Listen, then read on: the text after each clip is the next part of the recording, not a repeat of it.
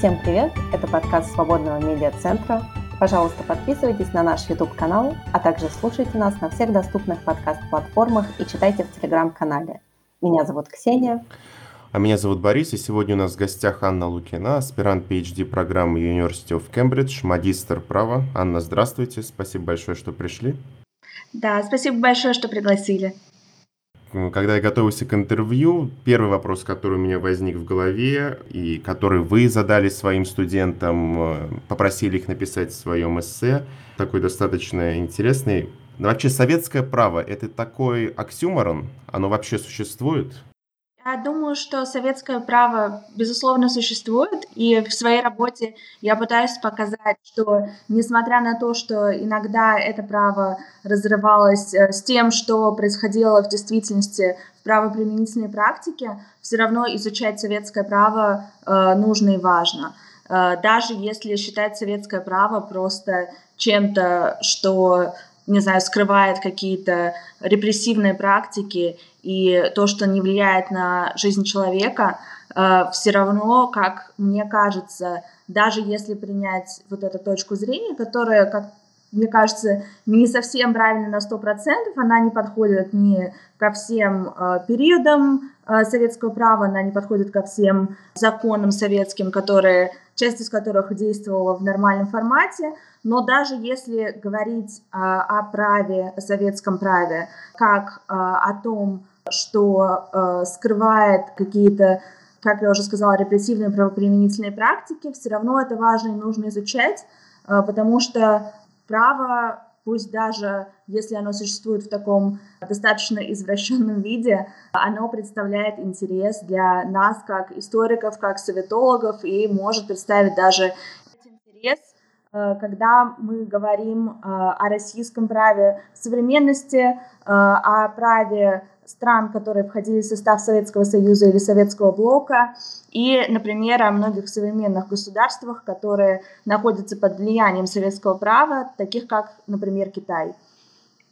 Ну, а в таком сугубо теоретическом ключе, э, верно ли будет сказать, что вообще право при коммунизме отмирает?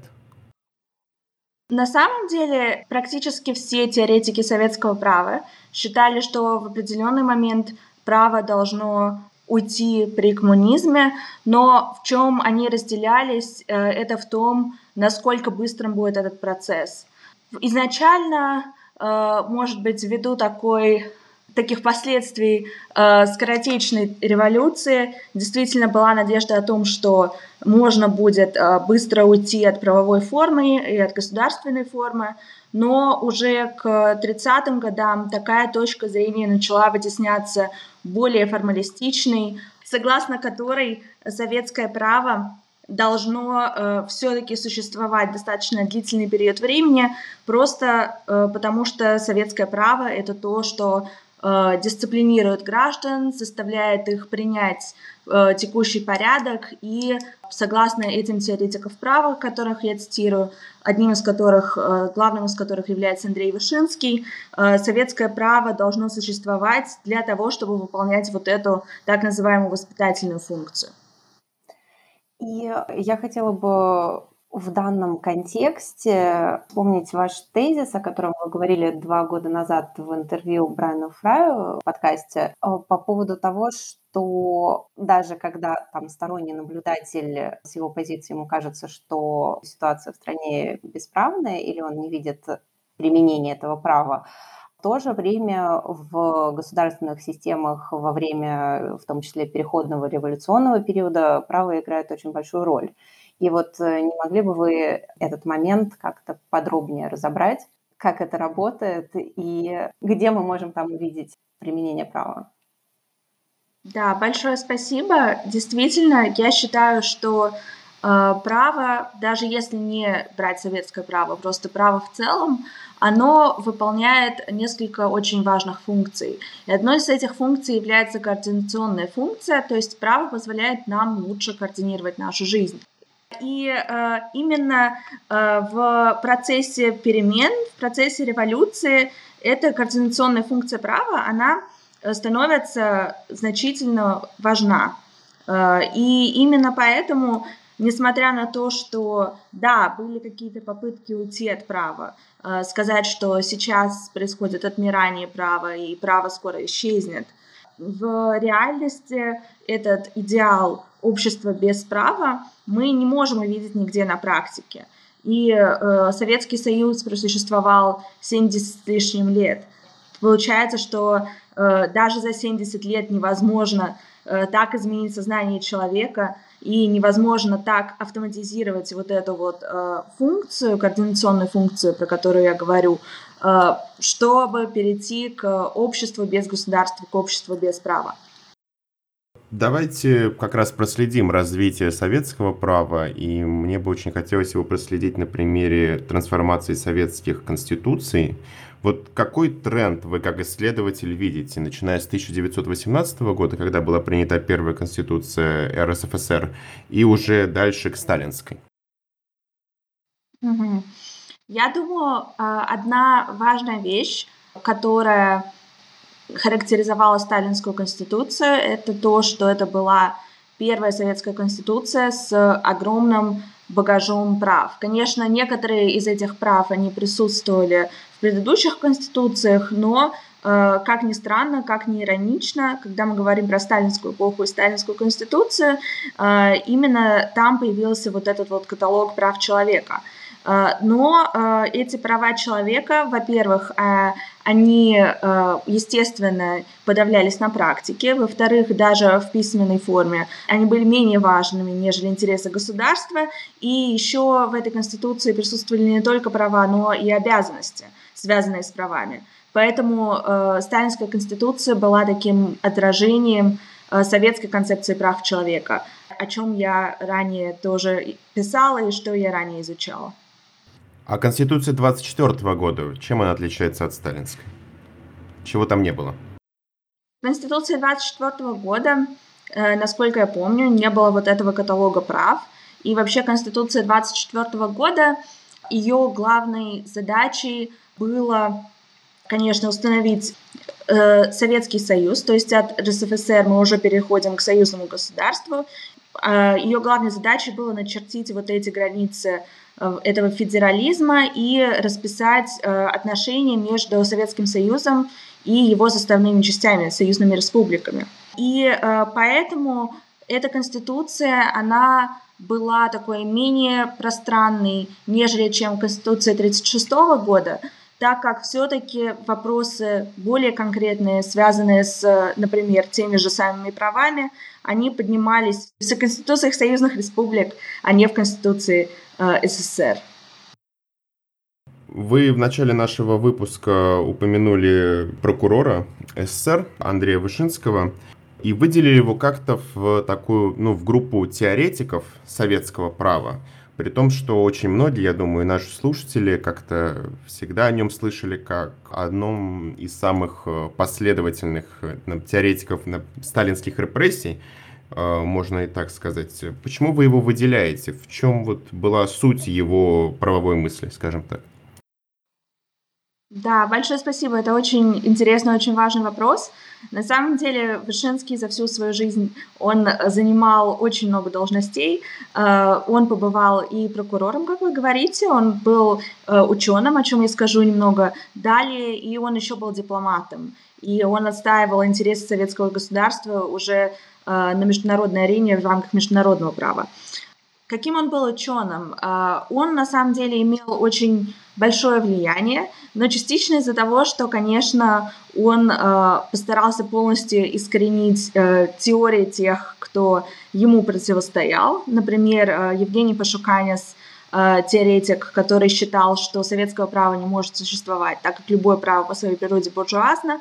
Э, он был очень известен в, во второй половине 1920-х годов, но Вышинский, он его сменил, и он Э, на самом деле очень как бы жестко высказался против позиции Пашуканиса, сказал, что он является изменником народа, то, потому что он говорит, что советское право не может существовать. Э, и Вышинский э, как бы в этих дебатах он выступал в роли такого формалиста, и он вернулся скорее к дореволюционному пониманию о праве. И, конечно, в его устах прозвучал такой тезис, что советское право оно важно, оно нужно, оно необходимо для перехода к коммунизму. И этот тезис, он был таким более формалистским, нежели чем подход, например, Пашуканиса, который считал, что советского права нет. Э, право — это такой эм, пережиток э, буржуазной эпохи, и оно должно само собой как-то раствориться. Но э, Вышинский, он придавал этому праву значительную роль. И я думаю, это также можно увидеть в том, как он использовал право для достижения своих целей как прокурор – Э, все-таки, несмотря на то, что, естественно, московские процессы не были реальным судом, э, они все равно были облечены в такую юридическую форму. Э, и Вышинский, выступая на московских процессах, как раз использовал право в качестве вот этого орудия, как он бы сказал, классовой борьбы, но на самом деле борьбы внутри как правящей верхушки Советского Союза. Поэтому, мне кажется, мысли Вышинского изучать э, очень нужно и важно, так как он сформировал вот этот формалистский подход, который, кстати, доминирует э, в России и э, нескольких странах э, бывшего Советского Союза по сей день. Анна, я хотела бы уточнить, а вот на этом этапе появляется как раз обсуждение отмирания государства или еще до Вышинского? Да, отмирание государства и права – это вообще марксистский тезис, э, и об этом говорит э, Энгельс, о том, что по приходе коммунизма право оно будет, государство и право вместе, оно будет как-то постепенно отмирать, потому что в коммунистическом обществе, бесклассовом обществе э, нет никакой задачи как господствующему классу доминировать над классом эксплуатируемым, потому что там вообще нет эксплуатации, там нет классов, и поэтому это право отмирает. На самом деле вот эта мысль Маркса и Энгельса, а, она присутствовала во всех э, трудах советских государственных деятелей, юристов, начиная с Ленина, потом Стучки, потом Пашуканиса э, и заканчивая Вышинским. Он не говорил, что право не будет отмирать, но он считал, что для того, чтобы мы смогли избавиться от права, право должно воспитать нас э, в граждан нового типа. А, но при этом они не берут вот эту вот идею чисто из работы Энгельса, она претерпевает определенные изменения, если я правильно понимаю.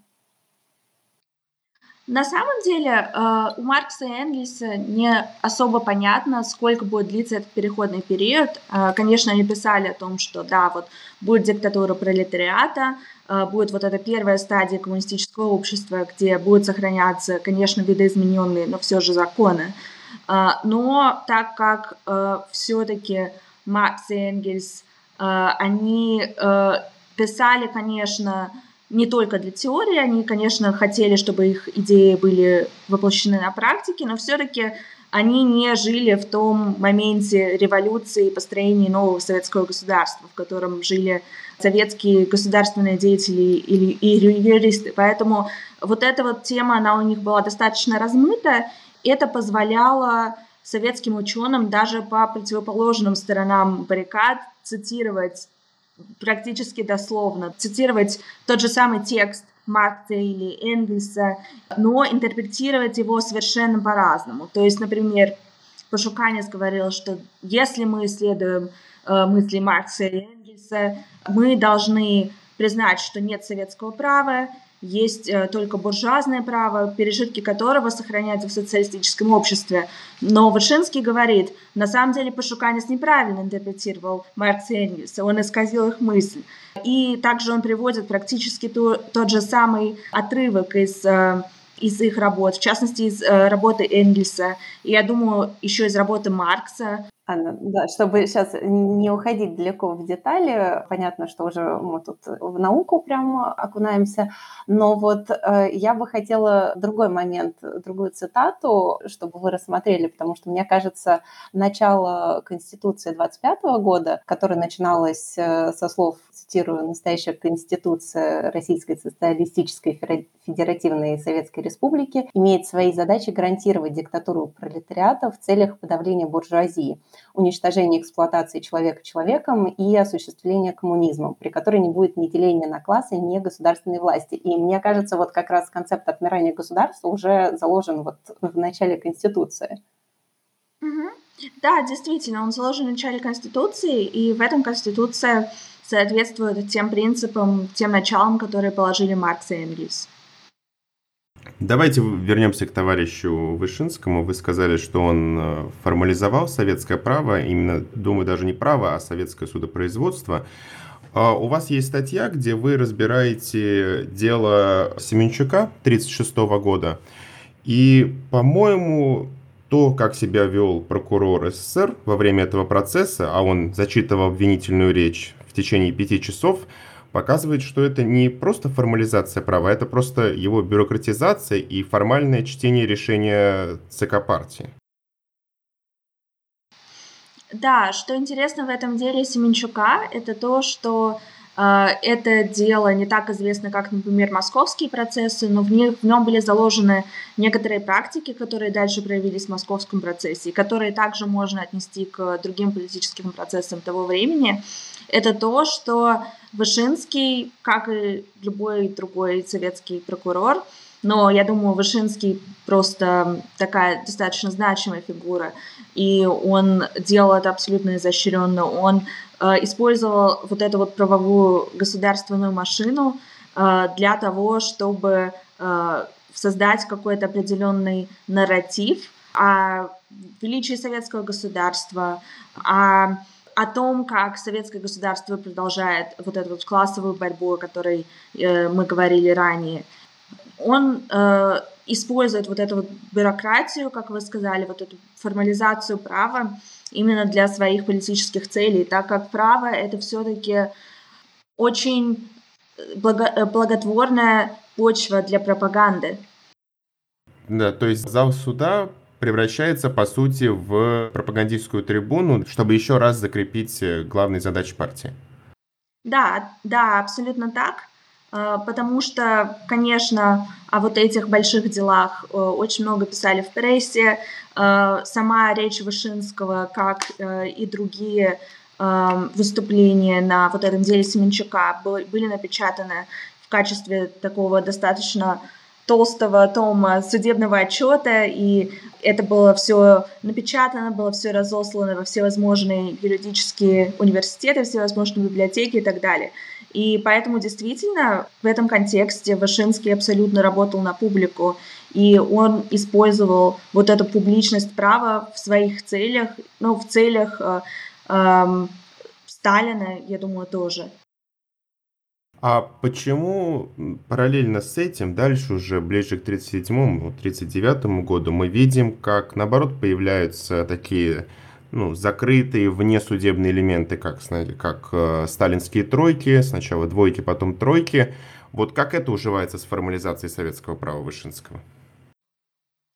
На самом деле это очень хороший вопрос, потому что действительно вот эта вот формализация права, как я уже сказала, она была ограничена. То есть э, в той мере, как это было выгодно Вышинскому и Сталину, конечно, вот, вот эта формализация права, она абсолютно ставилась в такой фетиш, но в то же время, э, когда речь шла о репрессиях и э, о тройках, о, например,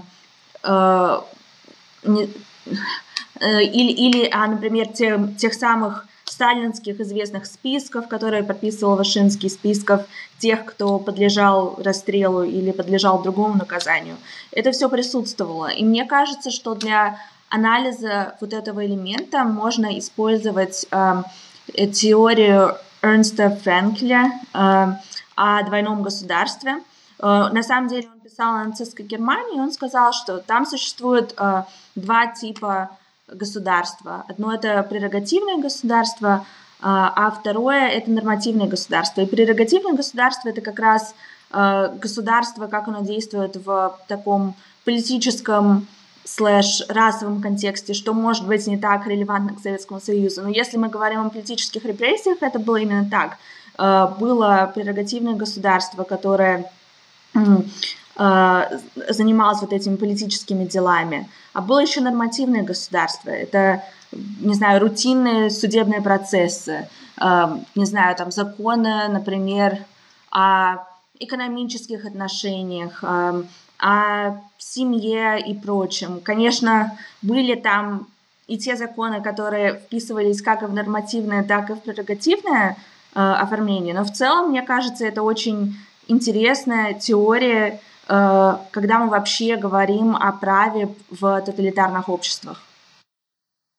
Касательно нормативного права, как вы сказали, каких-то гражданских дел, вот хотя бы в них было видно присутствие состязательного процесса? Были ли адвокаты? Давались ли им соответствующие права, чтобы кого-то защищать?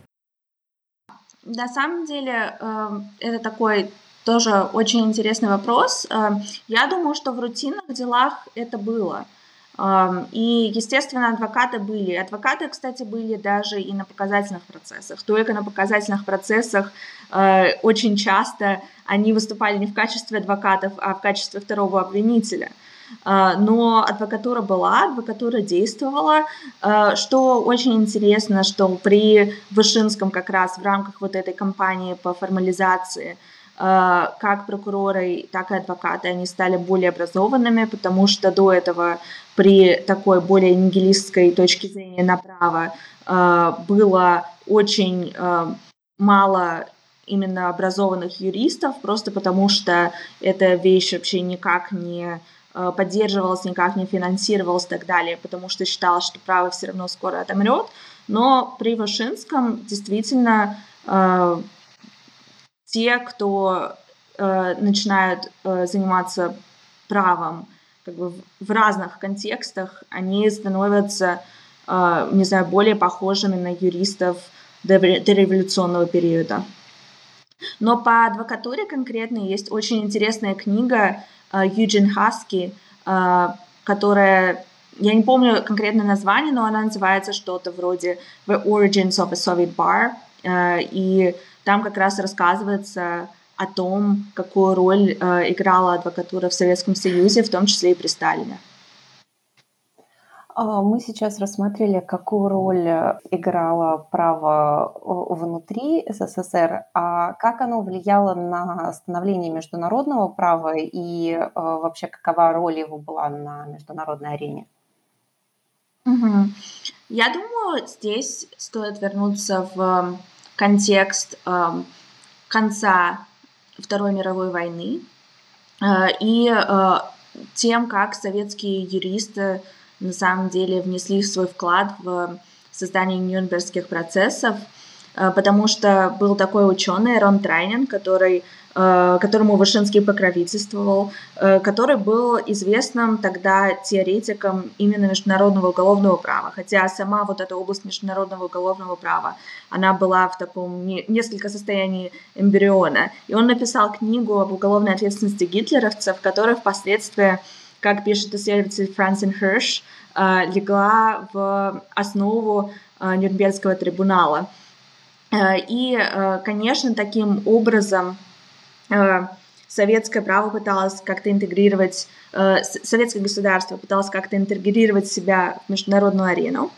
Э, и впоследствии это было также отражено в речах, которые произносил Вышинский в ООН. Там он рассматривал разные вопросы международного права. Вот что мне лично было интересно, это его речь против так называемого Женевского проекта эм, э, Декларации прав человека, Всемирной декларации прав человека, где он говорил о том, что несмотря на то, что декларация, конечно, хочет защитить это, эти права человека, это все очень важно, она это делает абсолютно неправильно, и в результате этого он как-то противопоставляет концепцию э, советских прав человека более западной концепции, и он, конечно, говорит, что советская концепция она лучше, чем западная концепция опять э, товарищ Вышинский у нас использует право как политический инструмент, он делает это профессионально, он профессионально противопоставляет и указывает на те или иные недостатки? Или это опять, опять с трибуны он становится просто неким объектом пропаганды? И с точки зрения права это совершенное дилетантство? Я не думаю, что это дилетантство. Я думаю, его идеи, они достаточно интересны. Вообще Вышинский был очень глубоко образованным человеком. Э, он э, заканчивал эм, Киевский университет, насколько я помню, эм, еще до революции и поэтому у него сохранился вот этот багаж знаний, багаж знаний и вот эта вот эрудированность.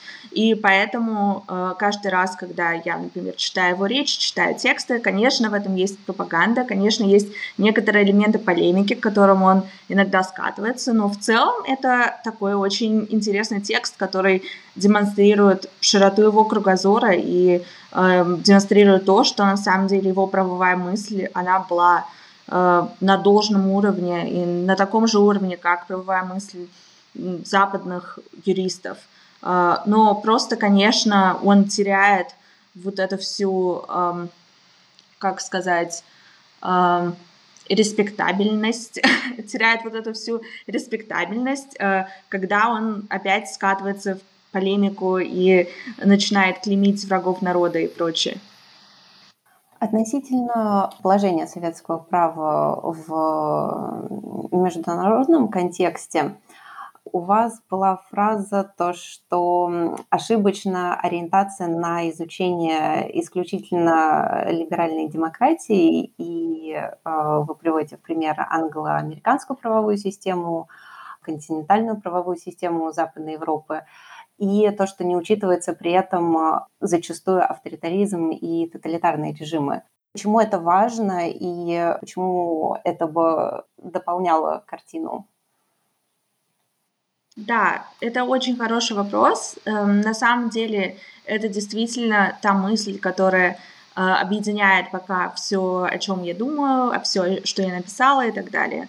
Потому что мне кажется, что когда мы говорим о теории права, а теория права является одним из моих главных научных интересов, э, все-таки западная теория права э, ввиду того, что те, кто ей занимаются, они э, сами из либерально-демократических режимов, это более привычная для них среда, опять же, не знаю, может быть, там есть какие-то вещи, связанные с языком, недоступностью каких-то советских документов по этой причине, а, или просто такая эм, некоторое, некоторое предосуждение к тем государствам, которые не следуют вот этому либерально-демократическому пути, а, вот эти теории, они остаются релевантными только в рамках либерально-демократических западных государств. И, может быть, это хорошая теория для описания таких государств. Но все-таки, когда мы говорим о теории права, мы должны говорить о чем-то более универсальном, э, о чем-то, что будет описывать э, как либерально-демократические государства, так и авторитарные и тоталитарные государства. И мне поэтому кажется, что изучение советского права, э, в частности, имеет релевантность по сей день. А можно ли сказать, что ему уделяется недостаточного внимания? Или все-таки сейчас это уже не такая большая проблема, и есть много ученых, которые занимаются этим? На самом деле сейчас я бы сказала, что советология, она находится в таком зените, так как Советский Союз уже не существует, и поэтому, естественно, многие советологи, они сейчас переквалифицировались э, в экспертов по России, странам СНГ и так далее. Э, и э, несмотря на то, что сейчас все равно есть много ученых, которые, может быть, иногда пишут о советском праве сейчас, точно об этом писали много при уже при существовании Советского Союза. Э, все равно, э, не знаю, как мне кажется, советскому праву э, следует уделять больше внимания, так как я думаю, что история, она очень важна для ученого юриста, и, э, как я уже объяснила, советский опыт позволяет нам подумать немного по-другому о некоторых эм, э, сейчас о, о некоторых проблемах и пазлах юриспруденции в целом. А, тема вашей диссертации как раз э, это к пониманию законов зла, в котором вы пытаетесь как-то дать э, определению, поправьте меня, если не прав, тех правовых систем, которые есть в авторитарных режимах и были в них. Вот что такое вообще, по-вашему, как вы это понимаете, закон зла? Итак, э, я определяю законы зла как законы, которые, если их интерпретировать в соответствии с их наилучшей целью, позволят причинить невыносимый вред жертвам. Э, если я правильно понимаю, законы зла — это вот какой-то универсальный закон, который режим, авторитарный режим может использовать ну, в большом количестве интерпретаций, чтобы как раз э, как-то осуществить свои репрессивные функции. Да, это, это так, но я бы не сказала, что они существуют только в авторитарных и тоталитарных режимах, потому что в своей диссертации я также рассматриваю рабство в Соединенных Штатах Америки, э, и это контекст э, не авторитарный, не тоталитарный, хотя, может быть, он был бы авторитарным по отношению к рабам, но вообще США того времени даже считается одним из э, таких архетипных э, либеральных демократий. Поэтому я бы не стала сразу привязывать это к тоталитаризму. Но в целом то, что вы сказали, да, это звучит очень близко к тому определению, которое даю я. Получается, вы просто пишете это в своей диссертации, что то вот эти вот э, законы зла нельзя рассматривать с точки зрения внутренней э, неморальности, антиморальности и внешней антиморальности. Поясните, что это значит? А, когда я говорю о внутренней и внешней антиморальности, я обращаюсь к тем авторам, которые бы сказали, что законы зла, такие как законы нацистской Германии, на самом деле не являются правом, потому что они не соответствуют морали. Внешняя антиморальность – это когда закон, он э, сам по себе противоречит морали. Например, закон, который санкционирует убийство. Э, это будет э, закон, э, который неприемлем с внешней моральной точки зрения. Внутренняя мораль, inner morality of law, э, это термин Лона Фуллера, э, и Фуллер говорит, что помимо внешней морали существует также внутренняя мораль права, и она заключается в следующем. Она заключается в том, что все законы должны быть понятными, они должны быть четкими, они должны быть публичными, они не должны быть противоречивыми и так далее. И Фуллер в своей статье э, говорит э, о том, что законы, например, нацистской Германии, они не соответствовали этим критериям. Uh, но я в своей работе пытаюсь оппонировать Фуллеру и сказать, ну, что на самом деле, если мы рассмотрим более глубоко вот эти тоталитарные, не только тоталитарные общества, в которых находятся законы зла, то э, мы увидим, что на самом деле очень многие из этих законов, они э, оформлены, они сделаны в соответствии с э, вот этой внутренней моралью, о которой говорит Фуллер. Ну, это же очень, так вот эта вот правовая концепция, она же очень близка к концепции вообще государственной легитимности. Получается, если мы это переведем на легитимность государства, на легитимность какого-то режима авторитарного и тоталитарного, получается, что вы вот как бы оспариваете то, что режим, допустим, государство может быть нелегитимно с внешней точки зрения.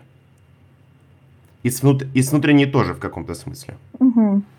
Да, я думаю, вопрос легитимации – это совершенно другой вопрос, нежели тот вопрос, который ставлю себе я, потому что пока я говорю о том, что да, эти законы являются правом, но, как сказал э, H.L.A. Харт э, в своей работе, в своей полемике, в том числе с Фуллером, эм, юридические позитивисты, которые считают, что даже аморальные законы все равно являются правом, они говорят, что эти законы легитимны, что эти законы следует соблюдать. Они говорят, что это просто другой вопрос. И на самом деле э, иногда полезнее сказать, что да, этот закон несправедлив, или этот закон является законом зла, Э, но э, этот закон все равно является законом.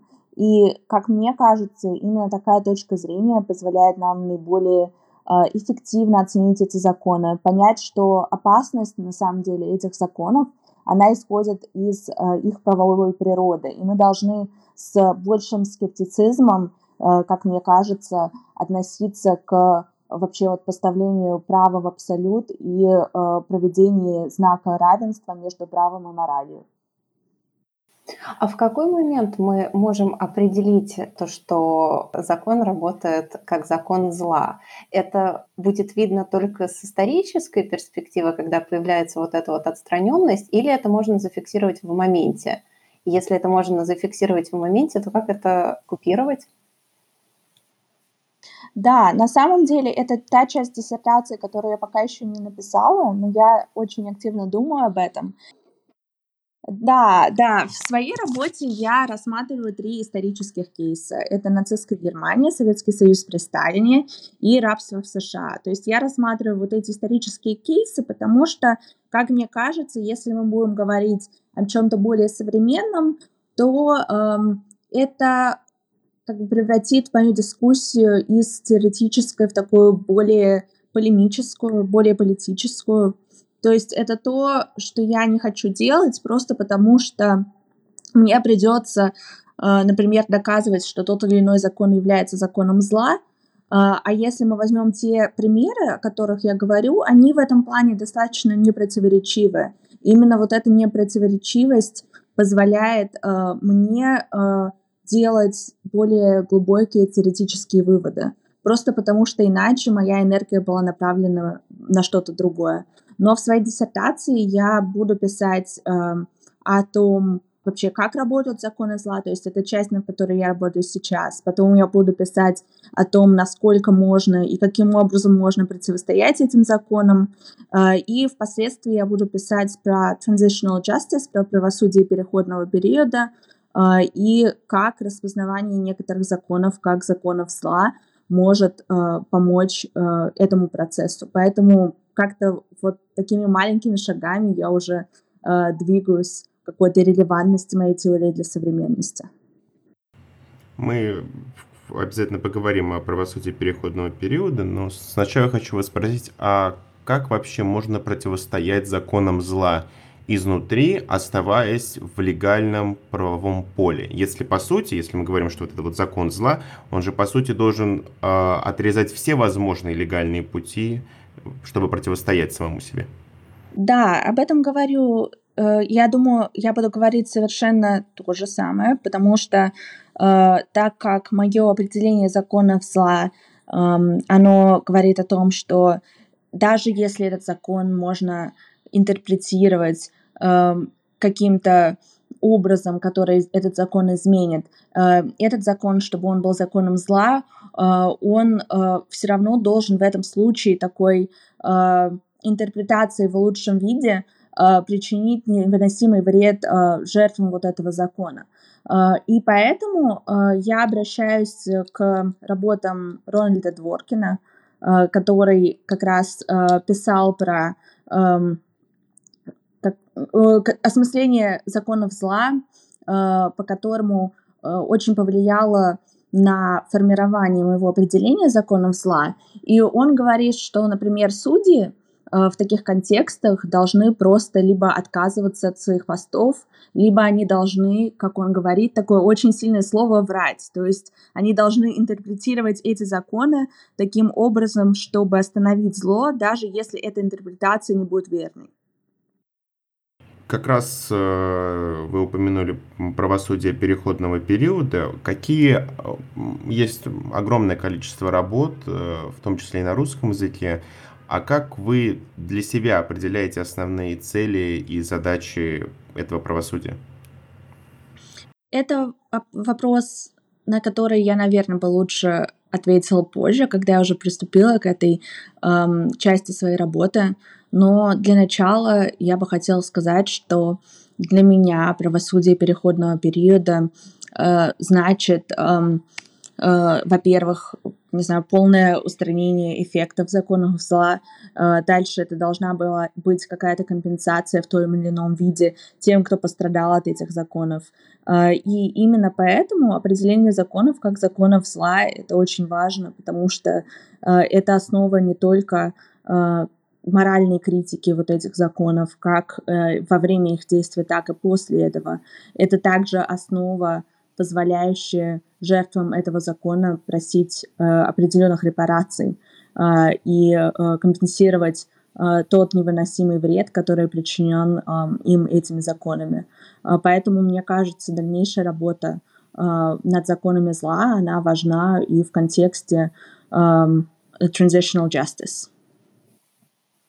А кто, в принципе, имеет право вот эти вот определять как закона зла в моменте, может быть, вы уже говорили и упоминали, это должно происходить внутри или как-то вне системы самой?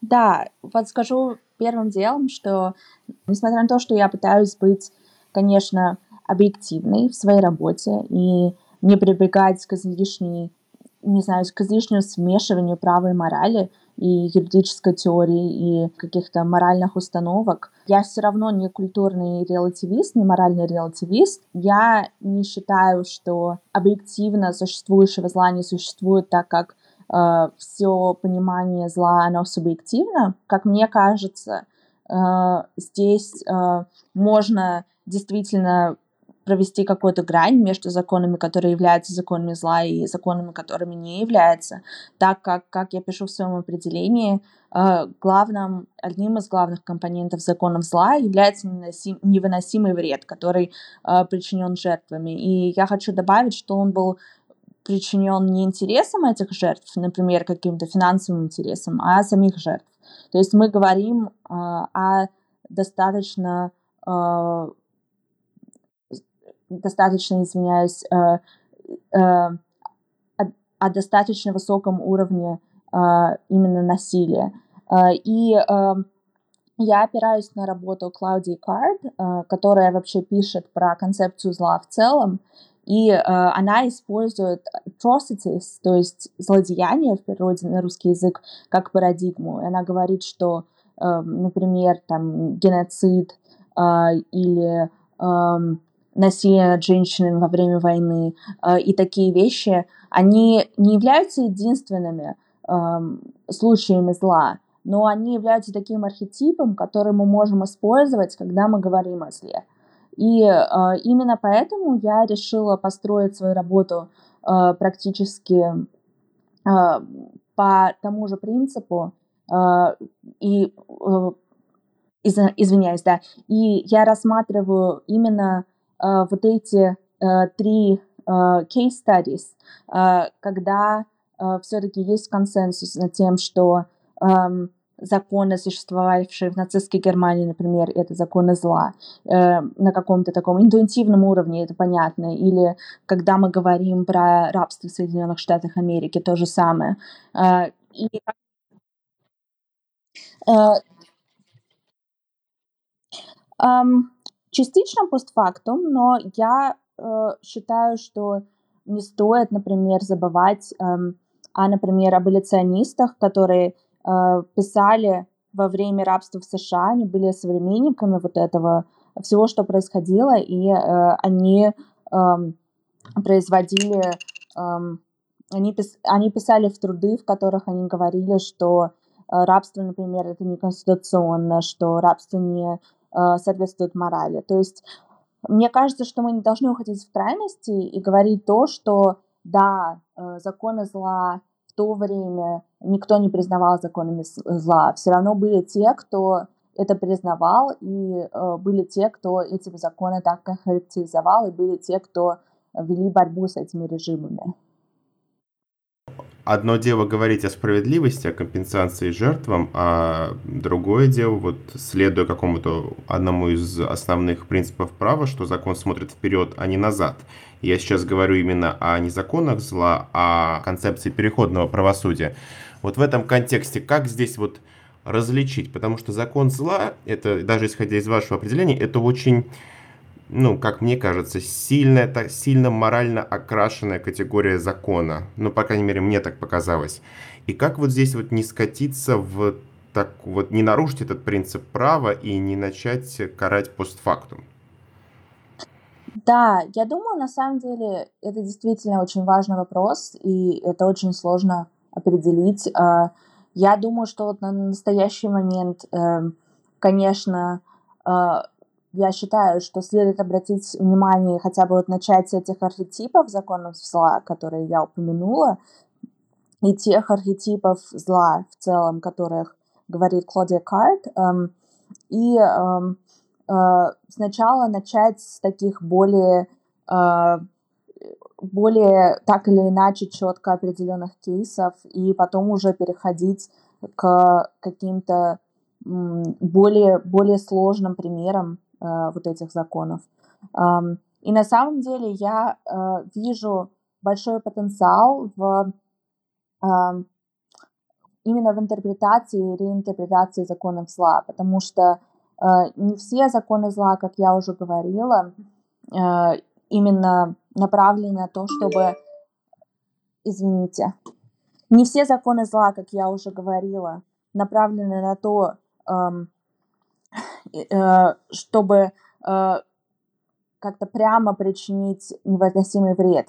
То есть э, в законы зла входят э, все законы, которые позволяют причинить невыносимый вред, в том числе э, законы, которые дают э, очень много полномочий э, различным органам, таким как вышеупомянутые тройки, э, которые впоследствии используют эту, э, эти полномочия, эту власть, чтобы причинять этот вред. Или же законы, которые существовали в том числе и с целью пропаганды, а, например, когда мы говорили про Сталинскую конституцию, э, одной из главных задач Сталинской конституции как раз э, была повышение вообще э, профиля советской власти не только внутри страны, но и вне страны. То есть можно найти очень много статей того времени, каких-то именно вот западных, которые говорят ничего себе, то есть сталинское правосудие действительно такое справедливое, у них такая отличная, такая хорошая конституция с большим каталогом прав. А, и мне кажется, что вот эти вот а, два типа законов зла, которые не так сильно привязаны к злу, их можно взять, их можно переориентировать на какие-то более благие цели – в рамках нового общества переходного периода. Но опять же, это часть, которую я буду дальше уже дорабатывать э, в своей диссертации, поэтому я, наверное, не могу ничего сказать более конкретного, кроме того, что это все-таки очень важно, это очень интересно, и э, это действительно э, такая очень сложная и очень животрепещущая тема. И вы сейчас упомянули э, то, как воспринимались извне сталинские законы, и у Клаудии Карт как раз есть тезис о том, что нужно обращать внимание на зло, которое происходит так часто, что э, люди уже перестают его замечать. Применим ли этот тезис к законам зла, когда они, они становятся чем-то повседневным? Угу. Да, это абсолютно э, отличное замечание, как мне кажется, э, потому что оно раскрывает как раз э, тот момент, почему законы зла важно признавать как законы и назвать законами. Потому что на самом деле законы имеют э, очень большую силу, то есть они позволяют действительно как-то моделировать, э, не знаю, поведение человека, моделировать э, вообще вот его систему моральных ценностей и так далее. Э, то есть э, это можно назвать пропагандой, это можно назвать образовательной функцией права, воспитательной функцией права. Э, вот это все равно присутствует. И это присутствует во всех законах, не только законах зла. Потому что очень часто государство использует право для того, чтобы изменить общество. Как право произрастает от общества, так и общество находится под влиянием права. И в контексте законов зла это то, что делает такие законы, например, более действенными для вот этих режимов зла, нежели чем, э, например, э, как бы внезаконные, внеправовые репрессии. А, мы очень надеемся, что мы еще с вами поговорим, когда вы допишете вашу работу. На этом наш выпуск подходит к концу. Спасибо, что слушали нас. У нас в гостях была Анна Лукина, аспирант PhD программы Кембриджского университета. Да, большое спасибо. Это был подкаст Свободного медиацентра. Подписывайтесь на наш YouTube-канал и слушайте наши выпуски на всех подкаст-платформах. Не забывайте ставить лайки и оставлять комментарии. До встречи в эфире.